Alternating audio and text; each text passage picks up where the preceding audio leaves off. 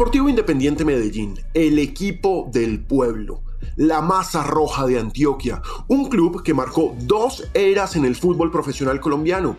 El problema es que entre una y otra tuvieron que pasar 45 larguísimos, pero larguísimos años. Soy Alejandro Pino Calar y esto es Colombia y sus historias cafeteras. Esto es Colombia y sus historias cafeteras, un podcast conducido por Alejandro Pino Calat, exclusivo para Footbox. Millonarios ya no era el todopoderoso club y en 1953, cuando se acabó el ballet azul, cuando se acabó el dorado de Di Stefano, Pedernera y compañía, había ganado su último campeonato. El Deportivo Cali, que fue su gran rival en esos años 50 tempranos, pasó a un segundo plano y el dominio pasó en el fútbol colombiano a ser de los equipos antioqueños y de los ídolos nacidos en territorio colombiano, lo que hizo interesante y nivelado un campeonato que parecía morir ante la ausencia de Di Stéfano y Pedernera, quienes dejaron el país precisamente en ese año, en 1953. Esto representó una transición en el chauvinismo deportivo, pues Antioquia se convirtió en el paradigma de que el orgullo regional con el fútbol tenía un mayor mérito si se lograba con jugadores locales. Luis Humberto Álvarez, llamado el Turrón, llevó a Atlético Nacional, el equipo de puros criollos, al título de 1954 y su fama de buen jugador, pretendido por el Bolonia italiano, al menos eso señalaba la prensa de ese entonces, hizo que por primera vez River Plate fuera a Medellín ese año a jugar con el equipo verde de Antioquia. Sin embargo, el que marcó ese momento postdorado fue el Deportivo Independiente Medellín. Ese DIM contrató a José Manuel El Charro Moreno, el único ídolo argentino que no jugó en el Dorado, una superestrella en River Plate, ídolo absoluto en la Universidad Católica, había estado en el fútbol mexicano y sobre todo, sobre él cayó en este espectacular personaje el peso de ser la máxima y más pedida figura en todas las canchas del país. El Charro ocupó el papel de ídolo que exigía la afición popular antioqueña, pues no solo era un magnífico jugador, sino que era bebedor de aguardiente, decían que era tremendo mujeriego y aparte demostrado amante del tango sus fotos cantando, sus fotos bailando, sus fotos en la vida social antioqueña se encuentran fácilmente en todos los periódicos de la época. Hoy en día, las pancartas con su rostro adornan las graderías en que se ubican las más tradicionales barras del Deportivo Independiente Medellín. El Charro marcó una era con un equipo de ensueño, en el que no estaba solo, por supuesto, porque el Caimán Sánchez había vuelto de Argentina y jugó también en ese Medellín. Era el gran ídolo nacional que había jugado donde Di Stefano, Pedernera, Rossi y el Charro lo habían hecho. Entre el Caimán y el Charro llenaban estadios eran ídolos y le dieron a su equipo los títulos de 1955 y 1957. Parecía que empezaba la era dorada del Deportivo Independiente Medellín, pero el charro se fue y con él se fueron las ilusiones rojas.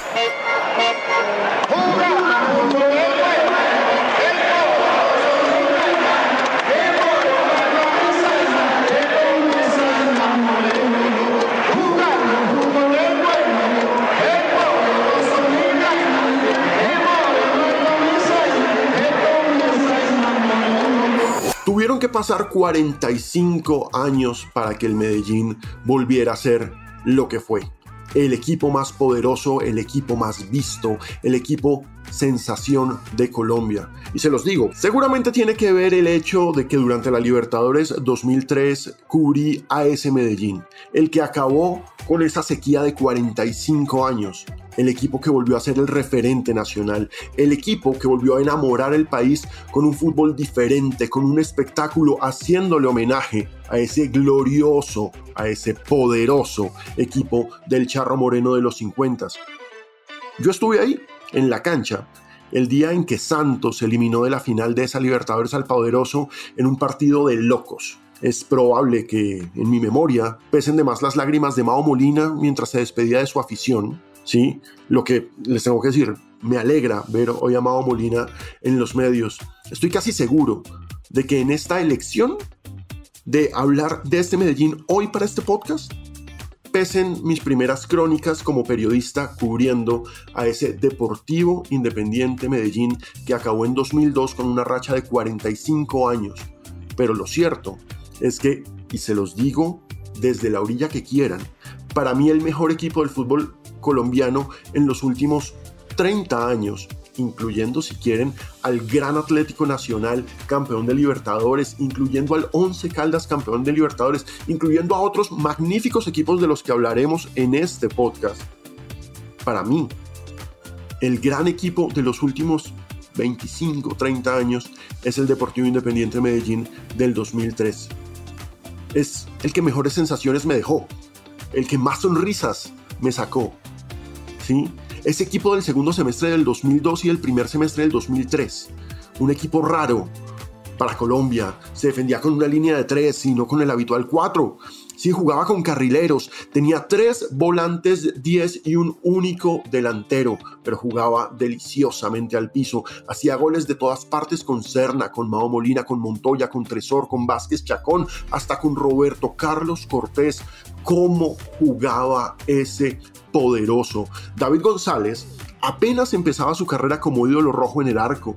Tenía Amaranto Perea, a Felipe Baloy como centrales, Andrés Orozco, esa era una línea de tres memorable, William Vázquez Chacón y el Choto Cortés, o Ricardo Calle y Robinson Muñoz, porque jugaban los cuatro, hay que decir, se alternaban jugando por las bandas, el conejo Jaramillo, Alex, junto a Choronta Restrepo dando equilibrio y salía en el medio campo. ¡Qué par de volantes!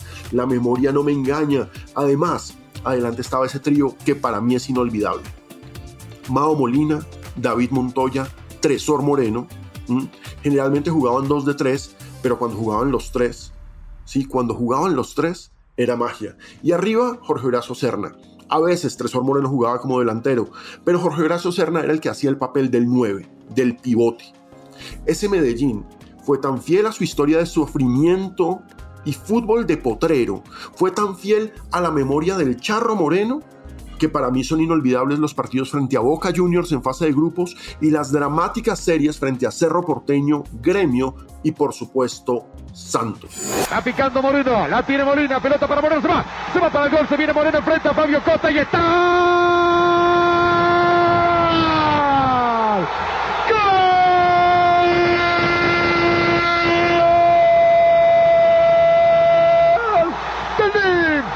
Independiente Medellín. A los 13 minutos del primer tiempo. Abre la cuenta aquí. Pone en ventaja el conjunto colombiano. El DIN Independiente Medellín 1. Santos 0. Golazo de Tresor Moreno el Deportivo Independiente Medellín de comienzos de este siglo. Decir comienzos de este siglo nos hace sentir viejos, es un equipo que ya cumple 20 años, pero lo cierto es que Sedim nunca dejó de luchar a pesar de todo. Nunca dejó de buscar el arco rival, nunca dejó de darle espectáculo a la tribuna. Tal vez por eso que lo quiero, tal vez es por eso que lo recuerdo con tal aprecio, porque eso es lo que yo siempre espero de un equipo de fútbol. Un equipo que juegue y que ataque como ese Medellín del 2003. Uno que también iba a empezar a marcar una era. Uno que tenía que llegar con una serie de campeonatos, terminó logrando dos con el tiempo, como ese equipo de los 50. Después se fueron los jugadores. Así como se fue el charro, se fue Mao. Las victorias, la épica y los triunfos quedaron en el pasado pero no podemos olvidar nunca la celebración de estos goles. Sacar la pelota, Restrepo, el partido sigue y esto va con Independiente a la carga. Serna le rebota, le pegó el balón a Jerez y está Montoya.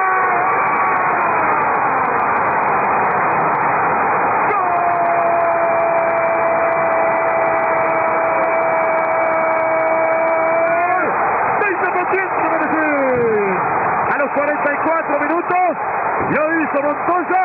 Independiente 1. Boca 0. Montoya lo hizo. Cada equipo tiene una historia. Cada equipo tiene anécdotas. Y todas las vamos a tener aquí en Colombia y sus historias cafeteras. Soy Alejandro Pinocalat y nos escuchamos la próxima semana. Esto fue Colombia y sus historias cafeteras, un podcast conducido por Alejandro Pinocalat, exclusivo para Footbox.